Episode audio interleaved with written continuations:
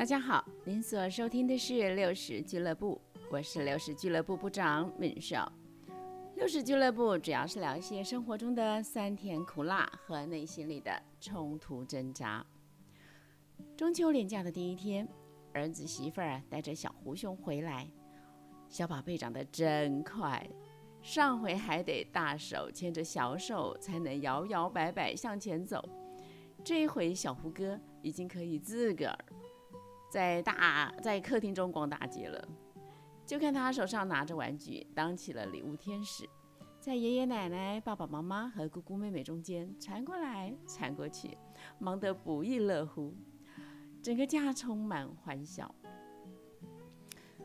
这个小宝贝成长的过程实在很奥秘，在一整天的相处中，小熊妹偶尔会没来由的突然间来一个大哭大闹。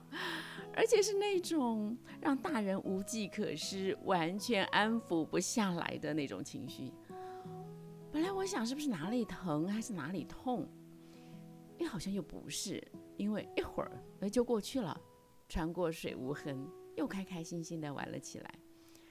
那这小胡哥也是突然扭起来，就整个往后仰，这个小小脑袋瓜随时可能栽在地上的，一副就是我要赖皮给你看的样子。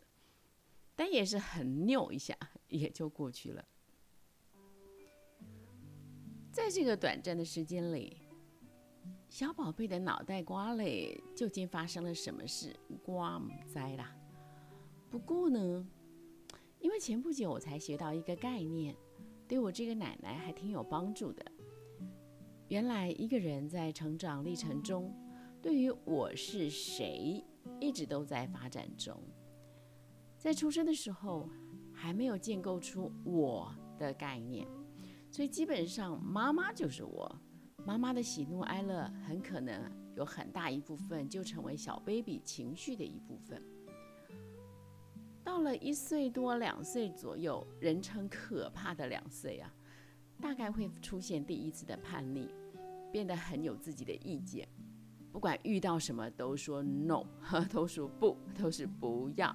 问他什么都反对哦，其实那很可能是因为他们在我是谁的发展过程中，必须建构一个比较清楚的自我，而说不就是这个阶段的孩子建构自我很好的方法。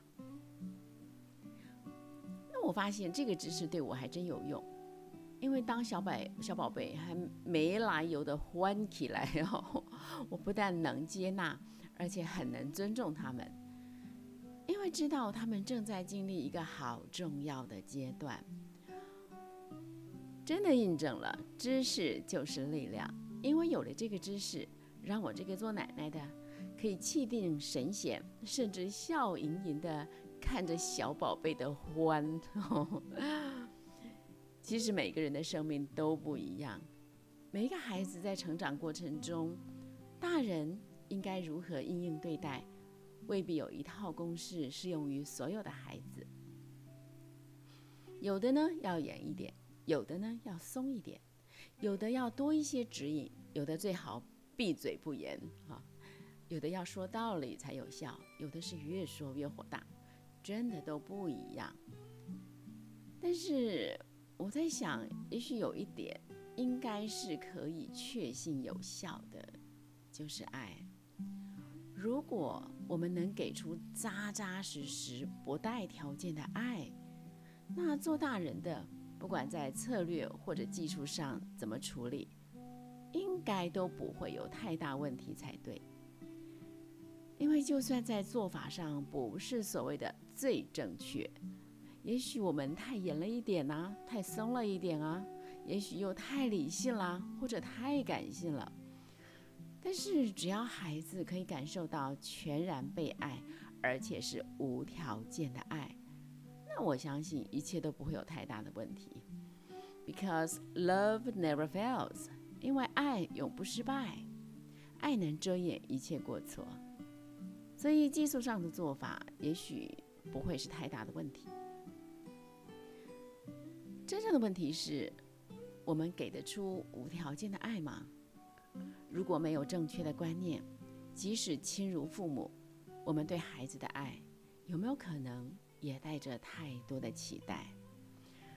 这些期待对于孩子来说，都可能形成某种束缚或者压力。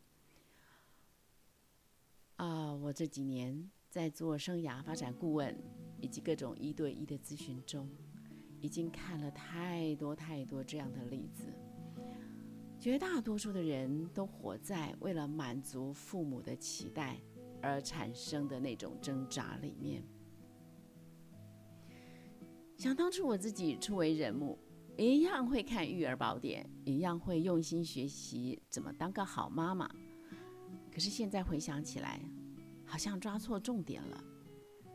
以前太看重技术性的剑法，像是啊。什么样的时候吃什么营养啊？怎么样的情况怎么样应应啊之类的。对于所谓的爱，觉得太空泛、太理所当然了。哪有父母不爱儿女的呢？在教养孩子上，哪里会需要强调爱呢？殊不知，爱其实有很多种。